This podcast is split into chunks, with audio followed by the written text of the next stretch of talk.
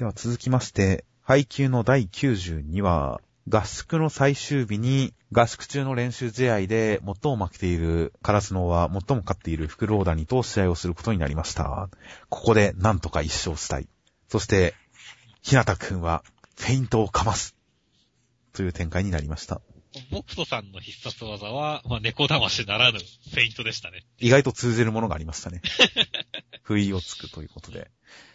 まあ先週も言った週刊少年というか少年漫画のスポーツものは基礎的な技術を必殺技として見せつけるっていう基本的があるっていう話をしましたが、まあやっぱり配球でもフェイント、かなり基本的な技を必殺技として出すっていう展開ではありました。がまあやっぱりひなたくんの動体視力とあの速攻、もう全力で敵に警戒を促すあの速攻がある上でのフェイントってなると、実際かなり怖い技だとは思うんですけどね。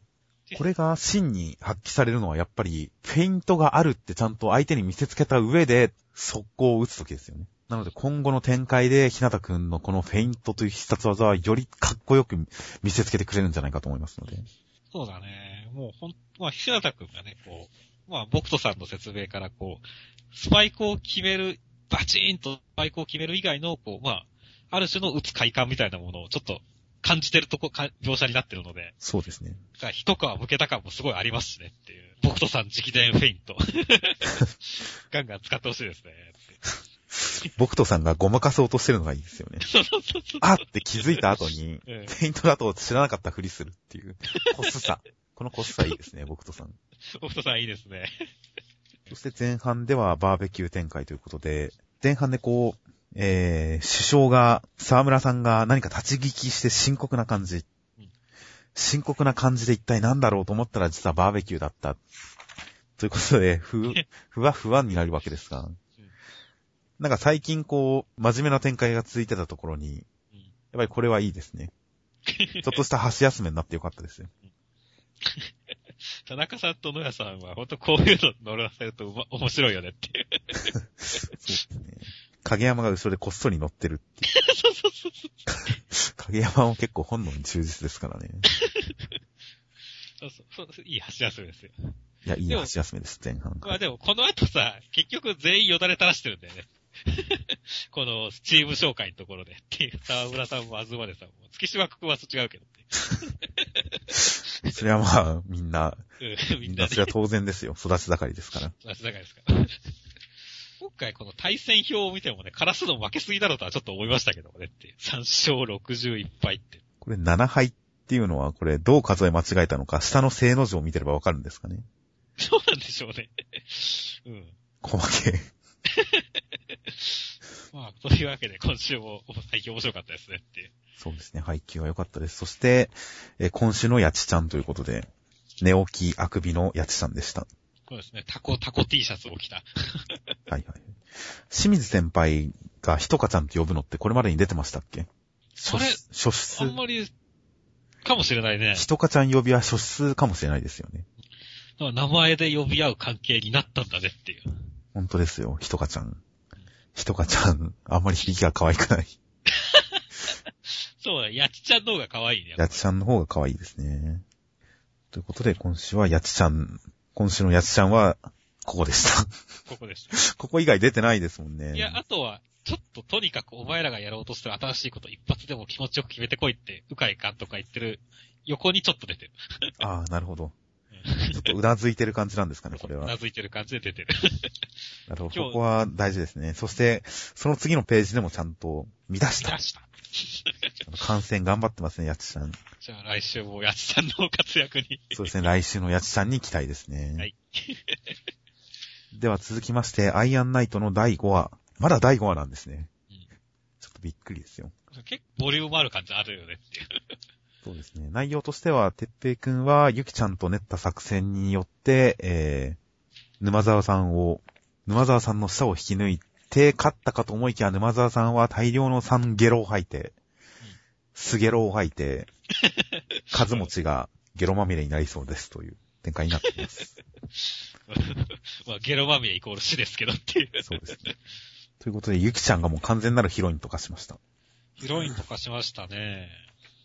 まあ、か、導く系のヒロインですねって。まだわかんないですけどね。いや、まあ、ゆきちゃん、僕は地味に今回のゆきちゃんで一番好きなのは、えー、盾がバシューと弾けるところで、盾の構造について、てっぺいくんと作戦会議を、こう、一枚の紙を覗き込んでいるゆきちゃんという、この一コマが僕の中では今週の、えー、最優秀ゆきちゃんでしたね。僕はこう、まずは守りを固めようって言って、なんかちょっとドヤっぽい感じの なんかこう、すまし顔してるゆきちゃんが 今週の一番いいゆきちゃんでしたね。なるほど。MVY ですか ?MV ゆきですね。そう、M、MVY ですよ。MV ゆきですよ。まあでもゆきちゃんで、帽子取っちゃうと結構普通の子になっちゃうんだけどねっていう。確かに輪郭から特徴がちょっとなくなっちゃいますね。うん、マフラー取って帽子取ると。この、まあそれでもね。うん、はいはい。十分可愛いけどねっていう。ダブルボタンの丈の短いコート姿、ジャケットというかコートというか、の感じはいいんですけど、輪郭から特徴がなくなっちゃうのはちょっともったいないですね。でもまあいいですよ。やっぱゆきちゃんいいキャラですよ。いいキャラですね。帽子は取らなくてもいいかなと思いますね、確かに。うん、ゆきちゃんの距離感、この一緒に作戦を練ってる時のこの距離感が僕は好きなんですよね。てっぺいくんが心を開いてる感じもしますし、こんな感じはどうだって言って、あ、いいってこの距離感がいいなって思ったんですよね。そして、いや、今回ね、その何？あの、自分からの体から溶けた鉄で武器防具を作るっていう展開はね、結構僕は意外で思ったですね。はいはいはい。結構予測してなかったことでしたね。いや、僕も予想はしてなかったですね。そう来るかと。うん。結構やっぱ変身キャラって、まあ、自分、まあ、こういうキャラだったらさ、そう、戦いの最中に武器を作ったりとかっていうさ、能力で。はい。っていうのはよくあったりするじゃないですか。まあ、生み出したりはしますよね。うん。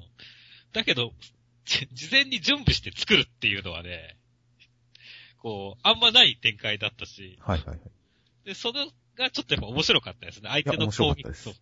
相手の攻撃を予測して、それに対抗するための武器を作るっていうね。こう、鱗状の盾とかね。はい。酸が強烈だからとかって。このなんか、積み重ねてる感っていうのはすごい良かったですねっていう。いや、良かったです。この盾もちょっとかっこいいですしね。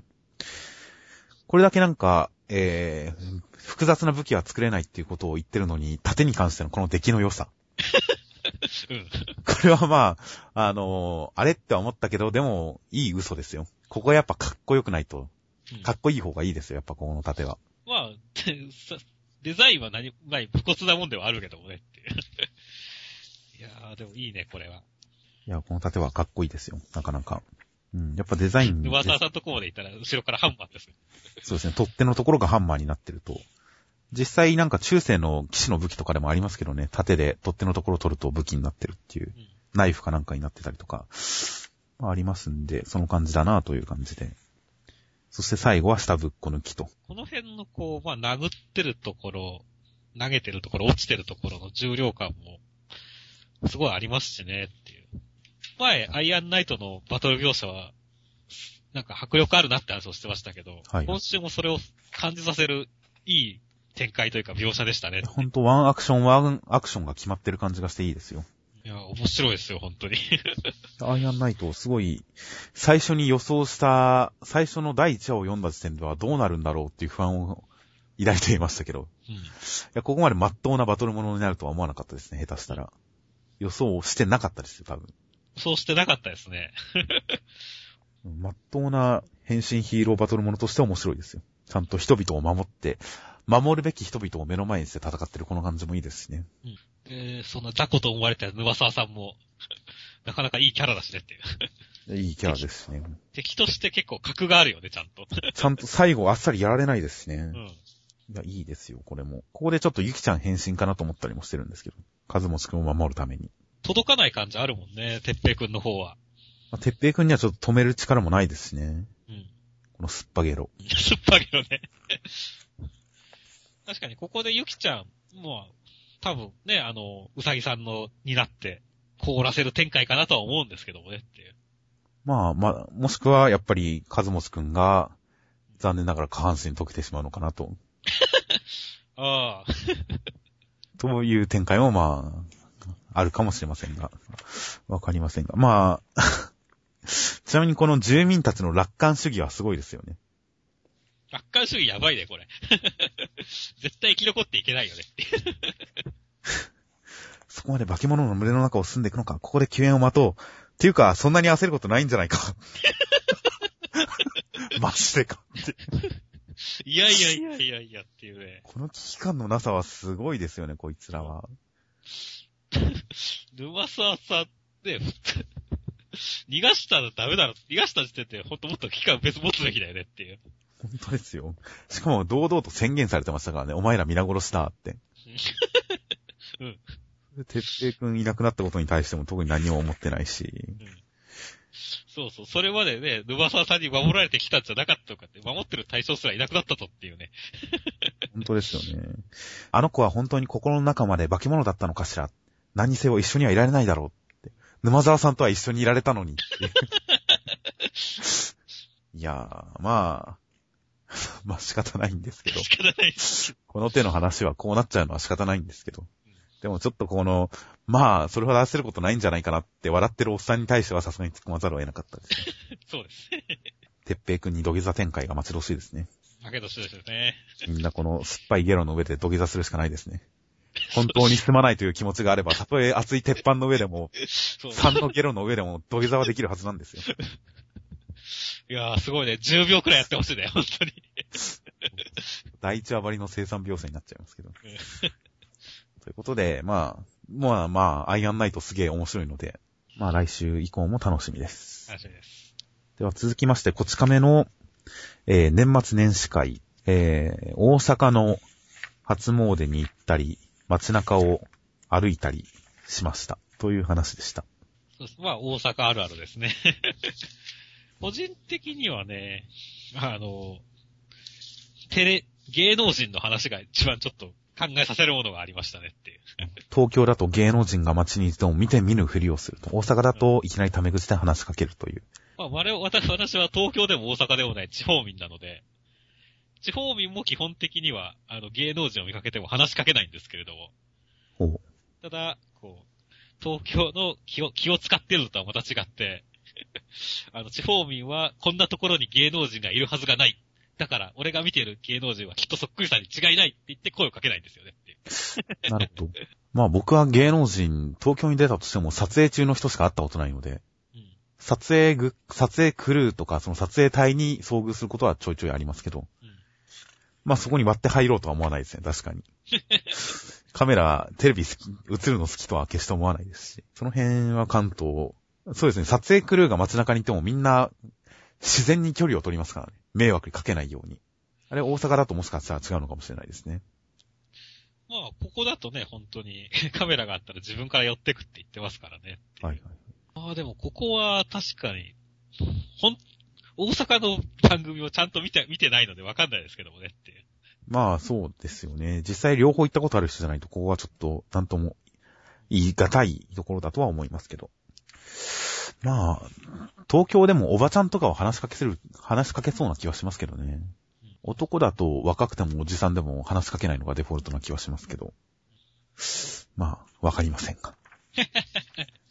そして今回、懐かしキャラの、えーこの、スチャラカ花子さんが登場しましたね。そうですね、もう僕は、すいません、記憶が、記憶が、いや、僕もすごいうっすらとしか覚えてないですし、うん。どんなエピソードだったかも覚えてないですけど、うん。でもこういううっすらとしか覚えてないキャラが出てくるのは、こち亀の醍醐味だと思ってますんで。ああ、いたいたいたいたいた。いたな、スチャラカ花子確かにいたな。覚えてないけどっていう。この感じはこち亀の、この歴史があってあればこその面白さだなと思いますね。そうだね。懐かしさがありますよ。覚えてないけど懐かしいっていう懐かしさがあります。す すごいね、字面だけ見ると、覚えてないけど懐かしい。いや、現実でもありそうな気がしますけど。まあ、ある、確かにね。そして最後はポン酢。柚子ポン酢かすだちか。いや、俺全然わからないね、これに関して。なんか適当なメーカーのを買うと超甘くて失敗したって思うことありますけどね、ポン酢。まあそうなんですね。なるほど。では続きまして。磯部磯部物語浮世は辛いよの、えー無類の高お続き中間良先生による第21話。大八さんが磯部を待ち伏せて団子屋に来たところ、団子屋の看板娘に惚れるんですが、磯部と付き合ってるのかと思って諦めようと思ったら付き合ってないと知って、磯部あの野郎と思ったらもう磯部は帰ってましたという展開でした。そして磯部は食い逃げでした。大八さんはいいキャラなんだけどね。まあ、第8回、第3回ということではありますが、うん第8さんのキャラはもう発揮されてますね、かなり。真面目なバカ。真面目なバカね。ただ、いや、大八さんのあれとしてね、磯部にちゃんと絡みきれないんでね。ああ、確かに。確かにそれはあるかもしれない。ちょっとなかなか空回りしてる感がね、ありますよねっていう。キャラ自体はすごい好きなんですけど、ね、絡めてないから、あんまりこう面白さに繋がっていない感じがしますねっていう。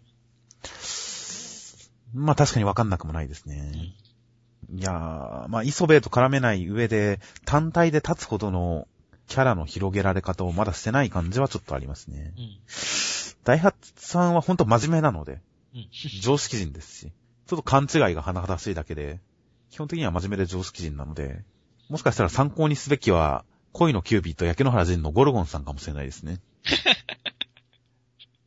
まあまあ、そうだね。あんな感じのキャラになったらいいのかもしれないですね。うん。真面目なこと言ってるけど、伴ってないというか、うん。実態にすごいギャップがあるとか、そういうなんか広げ方をしたらいいのか。いや、わかんないですけど、確かに大発さん、まだ常識人っていう枠のうちに収まって、そこをはみ出る要素がないかもしれないですね。主人公と、その、エピソードの主人公にするにはちょっと弱いかもしれないですね。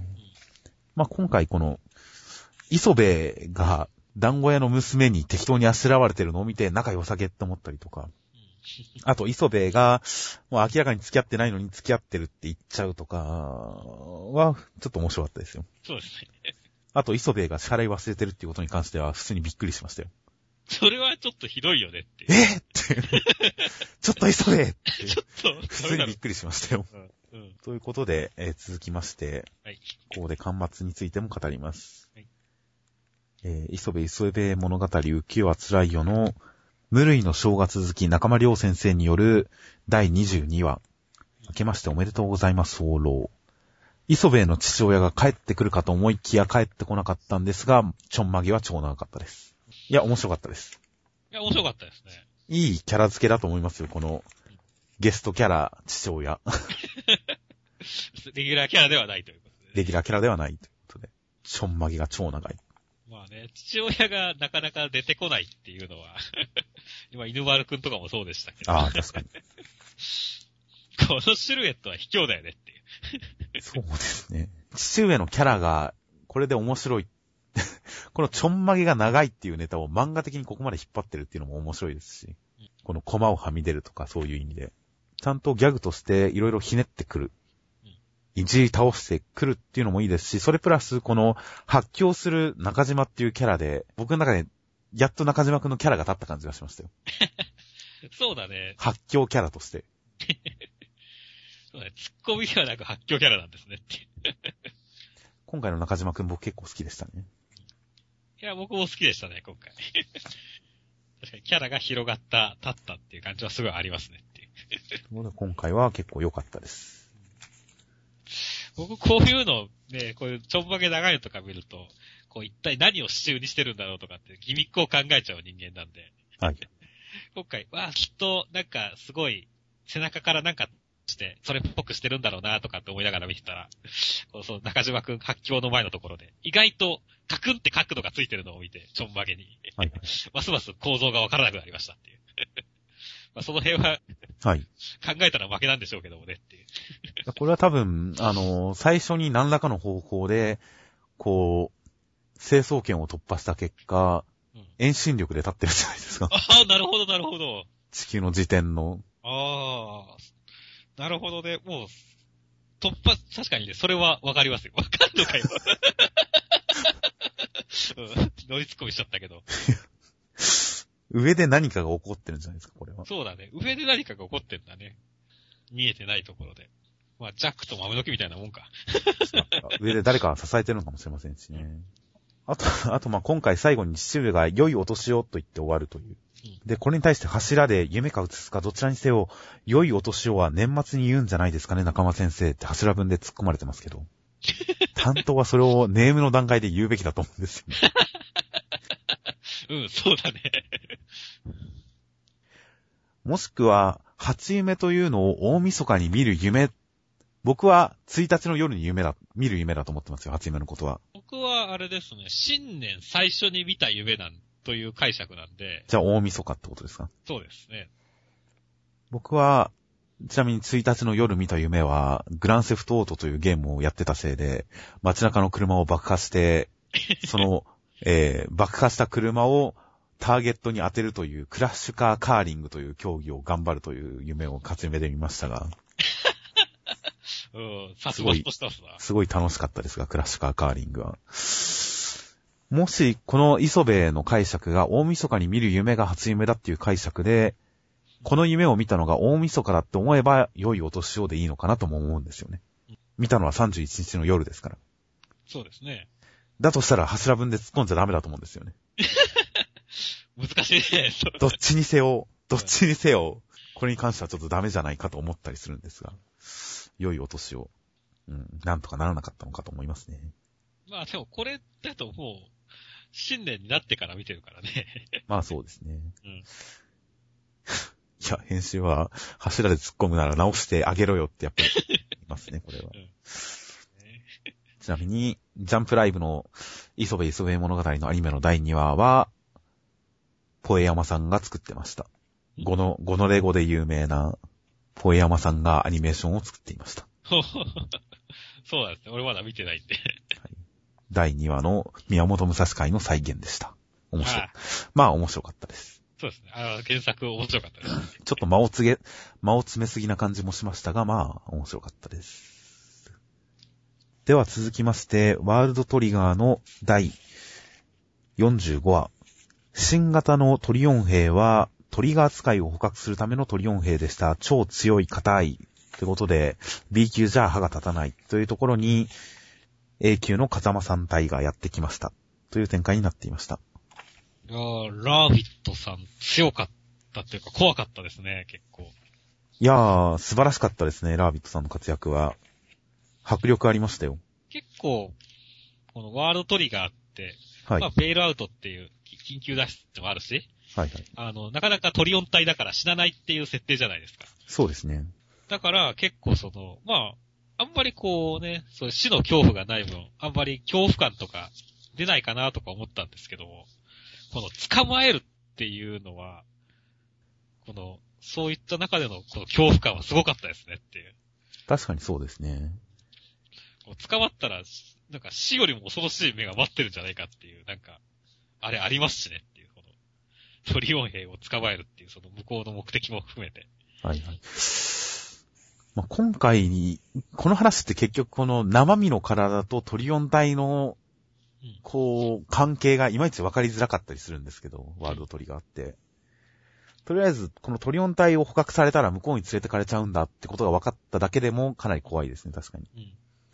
ベイルアウトも自分の意思ではできないんですね。外部的にはもう活動限界にするしかやる方法はないんですかね、これ。そうだね。もしくはなんか、装置みたい、ベールアウトのなんか装置みたいなものがあったりして、まあそういうのを、あを逆に言うと、まあ、この人、こうやって腕とかにあるから取ら取られちゃったからできなかったっていう可能性もなきにしもあらずですけどもね。まあ、とにかくまあ、捕獲されたらやばい感はちゃんと伝わってきましたし、硬い感も強い感も伝わってきましたし。まあ、全体的には本当足原先生の画力が、なんでしょうね。画力に癖があると思うんですよ、足原先生は。うん。そのいい意味での特性がすごく発揮されてる回だと思いますね、今回。うんラービットさんの一撃で、こう、奥寺くんが思いっきり吹っ飛ばされて街中をこう、貫いていく感じとかもいいですし、ラービットさん攻撃を受けて走行が全然、こう、傷つかないっていう、この、ちょっと弾痕がつく感じとかもうまいですし、背中に取り付いたやつをこう、トゲでやっちまうっていうのもすごいいい感じですし、でこの画力的な説得力がすごくあっていいんですよね。うん。いや、なんか迫力ありましたね、今回は本当に。いやーラービットさんはかっこいいんで、それに対して、風間さんがどうするのかというのは大変楽しみですね。そうですね。しかも今回もう、諏訪さん捕まっちゃってますからねっていう。タバコ加えてる諏訪さん。こう、もう、この状態で、はい。助け出すのか、それかもう、なんか、ワープ、なんか、中がワープゾーンみたいなだと、もうすでに向こうに送られちゃってるのかわからないけれど。どう戦うかっていうのも、その楽しみですねっていう。風間さん、一応こう、おさむくんとの戦いとかでは結構地味めな小手先の技術を見せてくれましたから、うん。果たしてこれだけ硬いラービットさん相手にどんな戦い方を見せてくれるのか、うんやっぱなんか派手に、派手であればあるほどいいですからね、僕の中では。ちょっと派手な戦いを見せてほしいですね。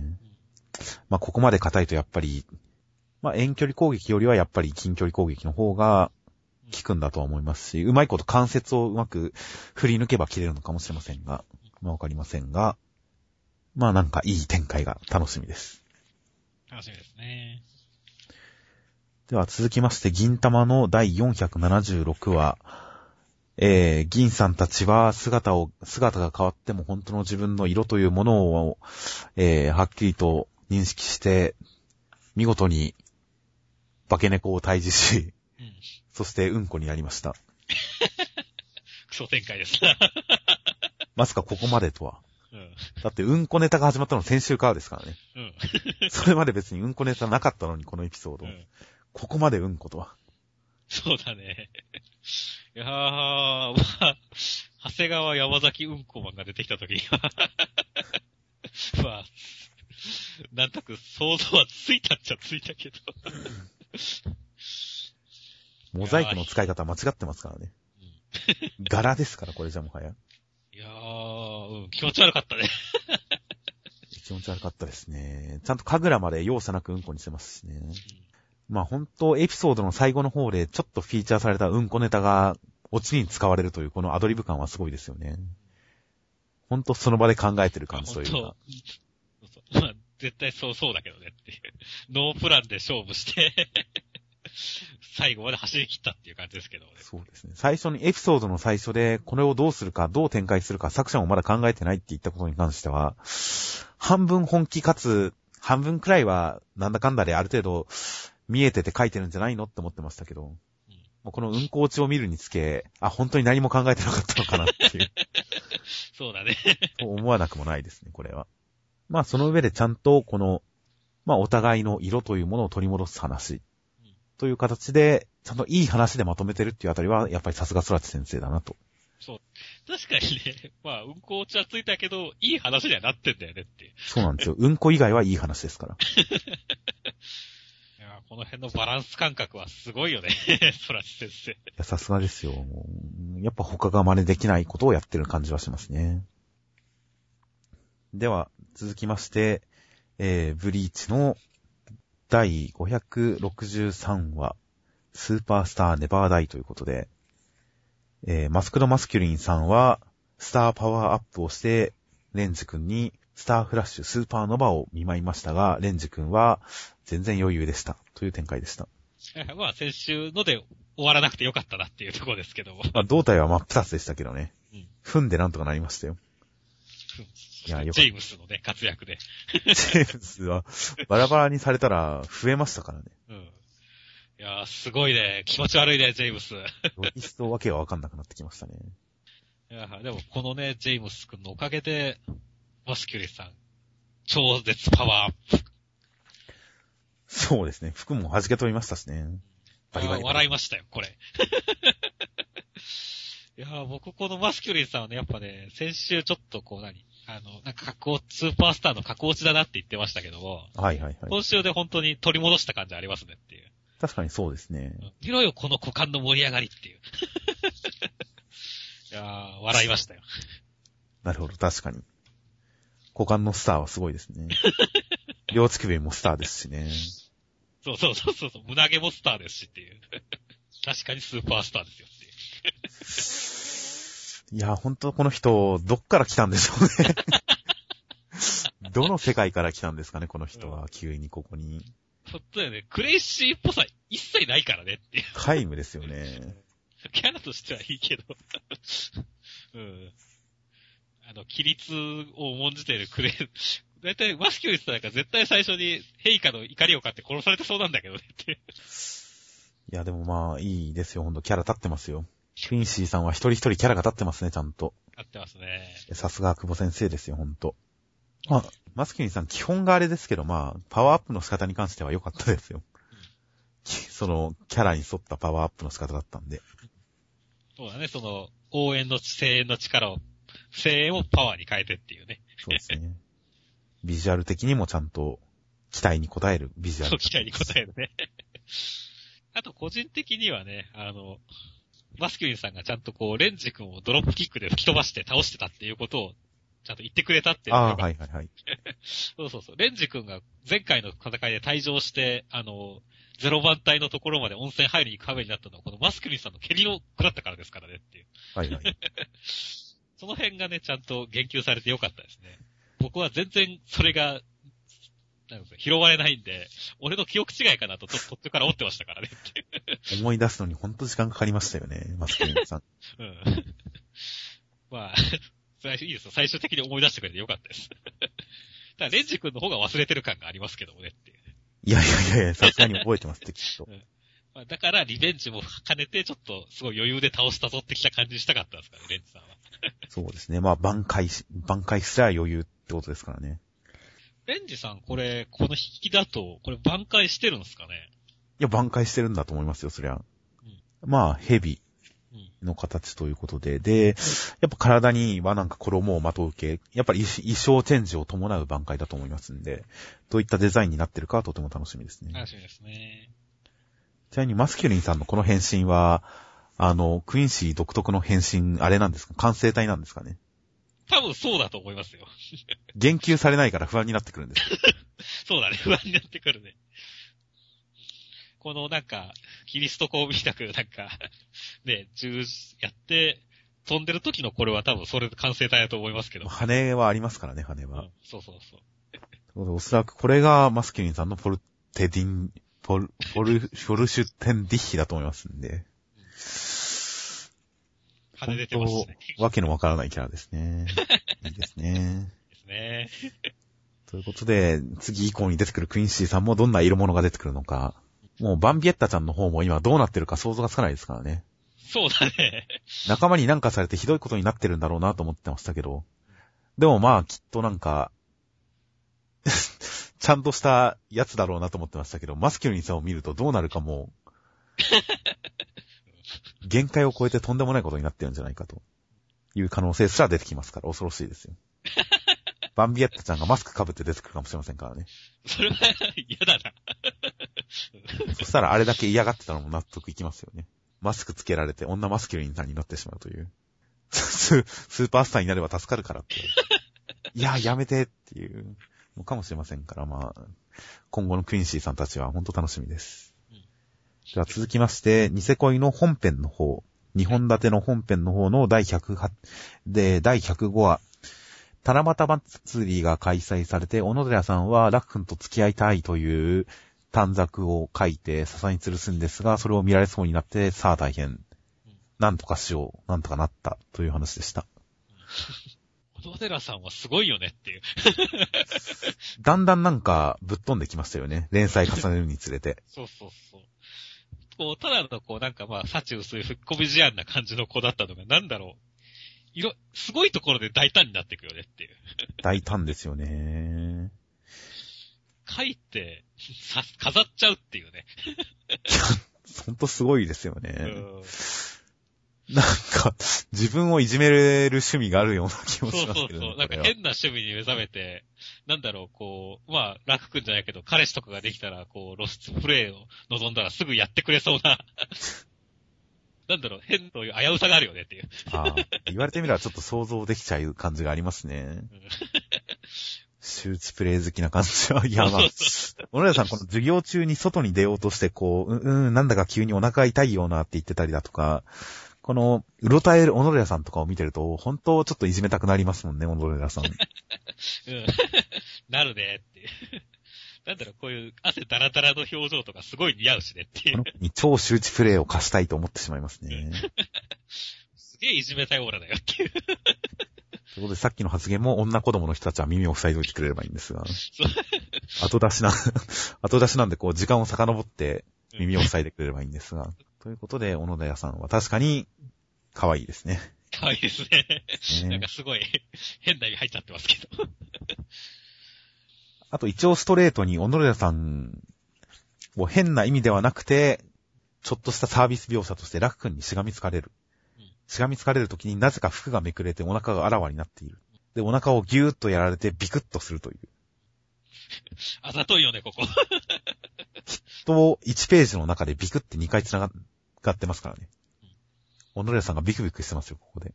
あ小野寺さん腹弱いんですねって。腹弱いっていうのも、すごい。いや、ほら、なんかお腹スーってやられると、ちょっとね、こう、感じちゃう人なんですよ、小野寺さんは。ああ、なるほど。もうほんとどうしようもない。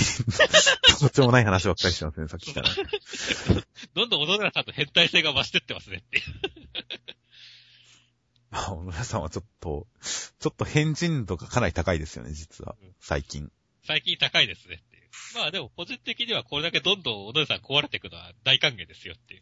いいですね今どんどん面白くなってってると思います。そうですね。まあ、前回、その、楽君がオウムを飼うときに、いろいろトラブルが巻き起こって大変だっていうのが面白いって言いましたけど、今回もやっぱり、小野寺さんが何かやろうと、それなりに最善の手を尽くすけど、トラブルに巻き、トラブルが巻き起こるっていうのがやっぱり面白いんですよね。面白かったですね。今回もだからほんとコメディ色強くて面白かったですね。短冊が窓の真ん前に来るとかも、小野寺さんが油断したとかじゃなくて、もう避けようがない事態ですもんね、これ。そうそうそうそう。小野寺さんはそれなりに頑張ってますからね。そう、それまで結構幸せそうな顔してるのにねっていう。彼女、彼女かって。本当です。そして、まあ、ちょっと飛んじゃったけど、マリーさんは。本当に。そういえばそうですね。さっき、ポスターを見ながら短冊でマリーさんの話をするって言いましたが、このマリカちゃんは、短冊を、まあ、段ボール数十箱分の、楽と何をしたい、楽様、楽様と何をしたい、楽様と何をしたいっていうのを全部こう、もさっと笹にかけて、注意されるという描写があるわけですが、これはおそらく、一個一個違うことを書いてるんですよね。絶対そうだね。それで段ボールこれだけですよ。すごいあ、泣けて泣けてしょうがないんですけど。そうだね。これだけ妄想してね、いろいろ計画というかなんか練ってるのに、こう、報われてないというか。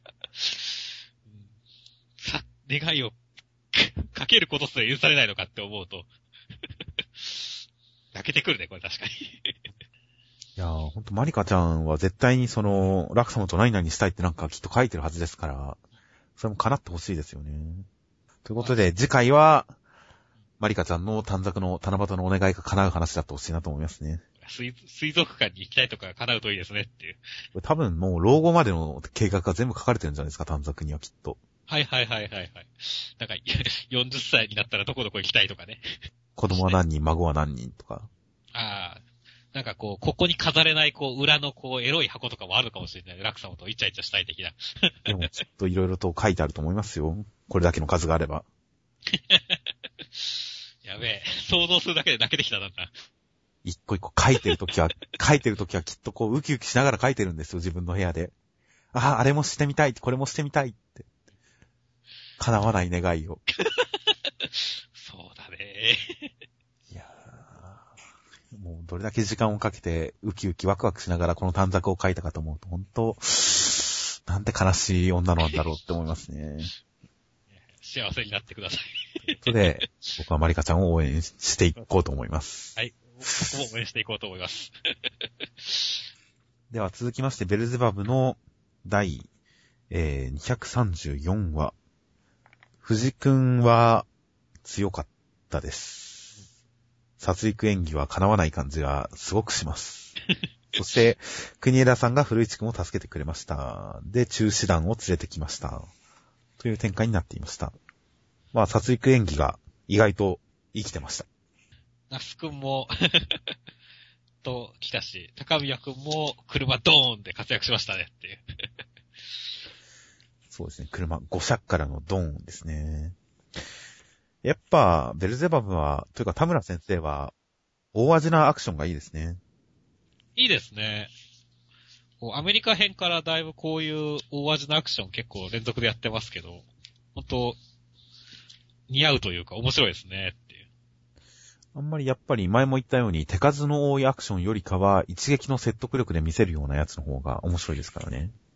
しかしながら、うん、さっき殺戮演技はもうやられる感がやばいみたいなこと言ったけど、はい。ほんとその通りだよねって。自分たちで言っちゃってますからねそう。そうこれじゃあただの引き立て役。自分たちで言ってますから。まあ読者もそれは分かってるんで仕方ないですけど。そうわかってるけど、個人的にはね、多分ほんと来週あたり多分血まみれの二人が倒れてる描写がすでに目に浮かぶんだけど、個人的には高宮君も那須君も好きなんで、ちょっとくらい前線してほしいですねっていう。まあそうですね。いや、かっこいいところ見たいですよ。ぜひとも。そう。高宮君はルシファーちゃんもいるからね。ああ、そうですよ。ルフィ、ルシファーちゃんとのイチャイチャ展開も早く見たいですからね。そうそうそう。悲しませるようなまだしてほしくないですねっていう。ルシファーちゃん。確かに。まあ一方で国枝先輩は中止団を連れてくるということで、かなり総力戦の感じは出てますね。出てますね。魔界サイドからも参戦ということで。敵が何人チームかはわかりませんが、果たしてどんな戦いになっていくのかはわかりません。まあでもこの流れだと古市くんの活躍もね、多分花ティッシュ古市くんの活躍もありそうなんで、まあそうですね。うん僕は花ふ、花ティッシュ古市くん好きなんで、頑張ってほしいですねっていう。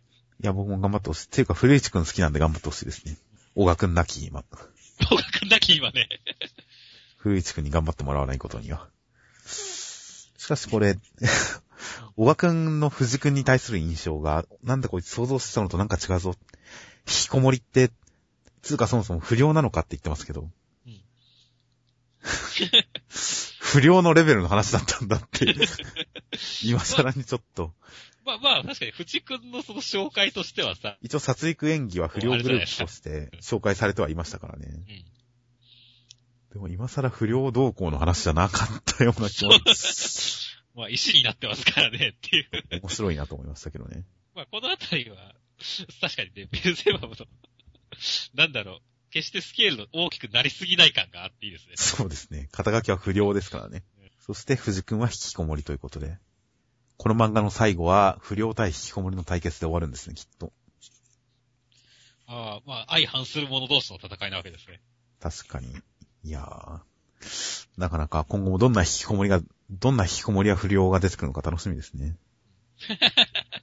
藤くん、ちび、ふ吹きこもりの集まりかっていう。その可能性もあるかとは思う。うんそれはちょっと、なんか、こう、かわいそうな感じしてきたな。まあ楽しみです。楽しみです。では続きまして、恋のキューピット焼け野原仁の第15話。えー、口なしさんは、先生に告白をしました。い以上です。まあ、今週は、まあ、僕はでも、とりあえずゴルゴンさんが今週もすごい面白かったですねっていう。ゴルゴンさんのこの正面顔良かったですね。よかったね。誰かと思いましたよ。そうそう。説明がこのゴルゴンさんってなかったら分かんなかったもんねっていう。新キャラかっていう。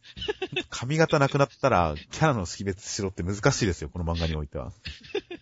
うん。何もないことがあるんだ。自分の魂を思いっきりぶつけてやればいいのさ。この集中線。素晴らしいですね。ちなみに、ジャンプネクストって読みましたか？あ、ごめん。まだ読んでません。ジャンプネクストのニセコイと恋のキューピッド焼野原塵のコラボ漫画というのが、まあ、長谷川智広先生が、なんでしょう、ニセコイ、ニセコイの世界を書いてるんですけど、で、そこに、えー、仁がやってくる的な話なんですが、もう、自分で突っ込んでますからね。なんて。ちょっと待ってください。今ちゃんと、そのページをちょっと見てみましょう。なえ正面顔が描けないとかそういうこと？えー、えー、ラク君が小野寺さんを見て、お小野寺、はあ、やっぱり小野寺は可愛い。小野寺？いや、やっぱり違う。小野寺もいつもと違うぜ。どうしたんだ？なんで正面しか向かないんだ？表情が全く変化しねえ。そこに千棘がやってきて、千棘、なんじゃこりゃ千棘のロングヘアが、なんていうか髪のラインの追い方を全く理解できてね、そんな感じがする。一体どうしまったんだお前ら。なんでそんな顔のレパートリーが少ないんだ 表情豊かな女の子たちが、この漫画の魅力じゃなかったのか。あ突っ込むっていう。そう言っちゃってるね、本当に。ジャンプネクストのこれは超面白かったですね。ついに言っちゃったかっていう。そう、表情のレパートリー少ないからね。それを読みつつ、ジャンプネックスとのそのコラボコラボ漫画を読んで、この本編を見ると、やっぱりちょっと面白いですね。うん。正面顔が出るたんびにやっぱ笑っちゃいますからね。そうだね。ちょっとす、うん、やっぱり正面がギャグになるからな、完全に。この漫画は。自分で言っちゃってますからね。なんで正面しか向かねえんだって。ということで、こういうのを聞くとやけのはじんは面白いなということですね。そうですね。半分以上にせこいの話じゃないですか。まあ、内容的には何も起こらなかったですからね、今回。そうなんだよね。まあ、正直、こう、まあ、え、この、口なしさんのエピソードに関しても、特になんか驚く要素もなかったですしねっていう。まあ、そうなんですよね。そこがやっぱ銀玉との違いかなとうん。銀玉はいい話に持っていった上でやっぱり何かオチをつけますけど、長谷川先生は基本いい話で落としたがるんですよね。まあ一応ゴルゴンさんが悪くだけしてますけど。うんっ。ていうか人格が壊れてますけど。壊れてますけど。口なしさんが先生の頭を丸坊主にするぐらいのことがあってもよかったと思うんですけどね。そうだね。思いを伝えようとして、血が回らなくて、ちょっと、最後に先生、思いを伝えたいんで目をつぶっててくれませんか？わかったって。目を開けたら坊主になってる。意味わかんないけど面白いですね。それくらいのことをしてくれてもいいんですけどね。まあ、いい話落ちということで、まあ、口なしさんも喋るキャラになったということで、もう喋らないという個性を失いましたから、もう完全に頭丸刈りキャラとしてやっていくしかないんじゃないかなということで。まあそうだね。今後は、まあ出てくる子、出てきたら、頭丸刈りキャラとして、しか出番がなさそうですね。そうですね。来週以降も誰の頭を丸刈りにするか楽しみですね。楽しみですね。では続きまして、8東京23区の第16話、ユニコーンに変幻した乙女さんによって、ハチたちは逃げ出せました。乙女さんは、ハチに褒められてデレデレしていました。そして、ハチのお姉ちゃんは、アポロンに捕まって自爆する気満々でした。という展開でした。基本はもう乙女3回でしたねっていう。まあそうですね。乙女さんのデレ会でしたね。デレ回でした。この乙女さんが、まあ、もともと純正のハーフっていうことで、その辺の説明をしてくれるんだけど、説明してくれますね。うん普段は鹿になりきって高尾山にいたって。鹿ってなんだよって思ったんですけど、野生ですらないですからね。そうそうそう。いや、野生はは野生ですけど。野生は野生だけどさ、これ角隠したら鹿に見えるかって、いや、絶対見えねえよっていうね。まあなんか術なんじゃないですか、きっと。でさ、ユニコーンって馬じゃないですか。馬ですね。馬ならわかるよ。鹿になりきってってどうやったんだよっていう。なんかそういう変身の技があるんじゃないですか、きっと。こうハチが高尾山って高尾山のすごい突っ込んでるんだけどさ、いや、突っ込むとこそこじゃねえだろって言って。鹿だろって 人間に化けれるぐらいですから。鹿にも化けれるんですよ、きっと。まあ、それはそれとしては、はい。あれですね。まあ、基本的には本当乙女さんちょろいんというか、まあでも照れてる乙女さんがすごい可愛かったんでよかったですよ。ハチっていうこの漫画はあんまりキャラクターをなかなか掘り下げてくれないので、うんキャラクターを好きになりづらいんですよね。その点で言えば乙女さんは今回かなり好きになれましたよ。うんこの話をもっと、もうドラキリーさんのエピソードより前にやってくれてよかったぐらいですよ。乙女さんはね、本当メインキャラとしては、もっともっとポテンシャルのあるキャラだよねって。もしくはドラキリーさんが出れてもよかったですしね。ああ、我が家は人間に憧れて、って言って。でもドラキリって人間より人間らしいぜ、って言って。うるさいって。それはちょっと面白いですね。ドラキリーさんが出れる展開でもよかったです。こういうやっぱキャラの分かりやすい記号的なのでいいから、こう触れ合いっていうのは、もっとどんどん盛り込んでくれてもいいかなと思いますね。まあドラキリさんもハチを認めてる感がありますけれども、まあその辺あんま態度出てこないですからね。ちょっと露骨でもいいかもしれませんね。やっぱキャラは、自分語りでキャラクターを出すよりかは、やっぱ他のキャラとの触れ合いでそいつがどんなやつかっていうのを見せてほしいですから。こういうハチとのやりとりとかいいですよね。いやいや、もう30歳、初恋ですよっていう。確かに。そしてイガちゃんは落ち込みつつ、ちゃんと連絡はやるという。っていうか、イガちゃん結構悲しいぐらい放置されてますよね。この二人。そうだね。完全に放置されつつ、ちゃんと連絡は取ってるという。ちゃん、仕事してる。一番仕事してるのがイガちゃんっていう。でも、乙女さんが、イガチンがこんなんじゃそうも言ってらんないし、って。イガチンがこんなんじゃって結構ひどいことを言いつつ、実際仕事してるのはイガくんっていう。かわいそう。かわいそう。まあ、でまあ、今回その暗殺作戦がアポロンさんのアポロンカッターで、こう、ご破産になってしまって。で、一旦作戦もリセット、状況もリセットされた状態の中で、姉が捕まるっていうのはいいタイムリミット設定かなと思いますね。やっぱこういうことがないと、漫画には緊迫感が、緊張感が生まれないですからね。これは結局だから、さっきやんなかった姉との若いエピソードにも繋がりそうですし、ね、いい展開だと思いますね。はいはい。ただ、姉貴は、こう、このダイナマイト、よくバレなかったねって思わなかったですか？もちろん思いますよ。武器を取り上げるっていう発想がないのかよって思います。そうそうそうそう。しかも結構、なんだろう、うまくないとこに隠してあるじゃないですか。これ絶対、触ったらすぐバレるだろっていうね。そうですね。むしろこんなサイズのやつを太ももに巻いててバレないって、どんだけ太いんだよ、そのボトムスって思いますね。そうそうそうそう。で、味方が使わって姉貴が使わってないとかいう状況だったらね、みんなを助けるために自爆してやるぜみたいな感じだったらまだわかるんですけどもね。まあ、ハーフはそれぐらい戦い慣れてないっていうことなんですよ、きっと。一方的に狩るばっかりで。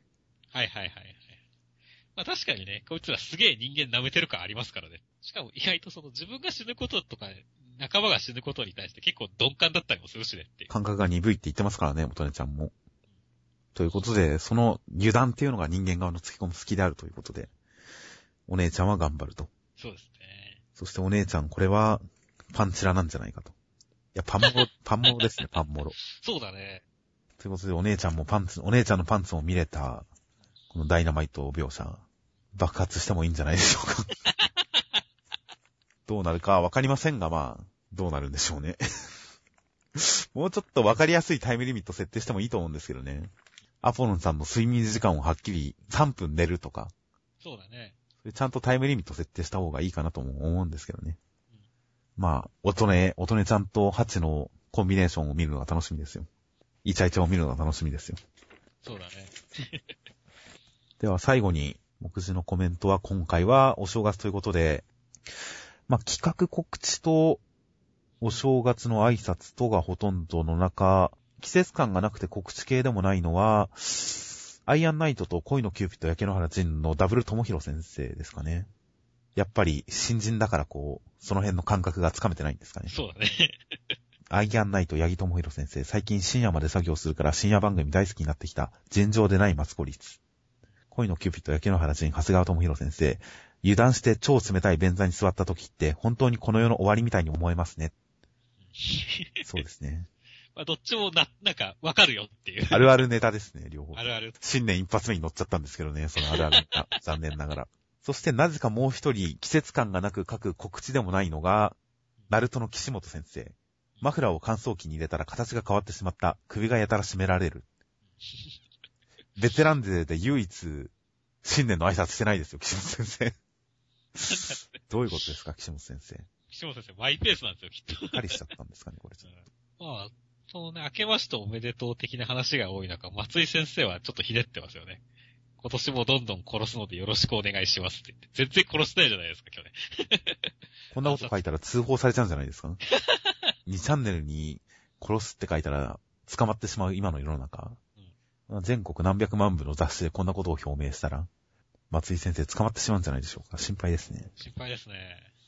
心配というと、小田先生が 去年は一年中体を壊してたイメージ。無理がたたった。今年も無理するぞ。ということで、いつもの小田節ですね。小田先生は寝てないとか、休んでないとか、いうことを結構表立って発言する人ですからね。多分実際にそうなんでしょうしね。仕事量的にも。そうそう。ただ寝てくださいって思うんですけどね。いやー、人間が創作に、人間が送れる創作的人生は10年ですから。風立ちぬでも言ってるからね、そういうことは。寝てる暇はないんでしょうね。ワンピースの連載期間はもう10年超えてますが。まあだからこそ一回無理が来た、来ちゃったでしょうけどもねっていう。うん、まあやっぱり、ジャンプのトップっていうのは、週刊少年ジャンプのトップっていうのは無理をしなきゃやれないことだとは思いますからね。それを表立って発言するかどうかの問題で。あとはまあ、えー、直撃の相馬の佐伯俊先生、三浦師匠最新作ゲイザーと同時掲載、どんな内容か楽しみです。ということで、佐伯先生は三浦忠宏先生が師匠なんですね。そうですね。どっかでもなんかね、書いてましたね、そういうことは。そう考えると、今週のジャンプは、こう、指定関係がすごい張り巡らされてますね。えー、ゲイザーの三浦忠宏先生と、衝撃の相馬の佐伯俊先生が指定であると。あとは、ニセコイの古味先生と、恋のキューキューピッド、焼野原塵の長谷川智広先生も師弟であると。えー、ジャンプネクストでコラボしてると。あと先週、アイアンナイト、屋宜先生が宣伝していた師匠の、えー近藤信輔先生というのが、ジャンプライブお知らせ漫画で載っています。そうですね。載ってましたね。背負い投げしてるやつですね。完全無視しちゃいましたよ、これ。いや、まあ、そんな大して内容があるわけではないので。いや言及してあげたかったな まあ、三浦先生とね、この、佐伯先生は、この、可愛い表情の作り方とか、可愛いこぶる表情の作り方とか結構似てるなと思いますし。まあ、絵柄的に、この、この指定関係に関しては確かにちょっとつながりがある気がしますね。他の、その、近藤先生、八木先生、うんっていうのはあれですしうん、小見先生、長谷川先生っていうのは逆ですし、うん。うん絵柄ってのはこう、受け継がれないものなんだなとは思いますけど。そうだね。この辺の関係図もたまにネットでまとめてくれてる人いますけど、うん結構へーって思ったり面白かったりしますからね。うんいろいろと世代を超えてどんどん更新されていってる感じがしますよ。人が入れ替わり、更新されていってる感じがしていいですね。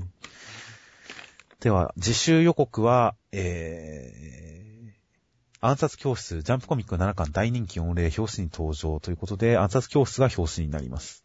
そして関東カラーはテレビアニメ超最新情報解禁関東カラー配給。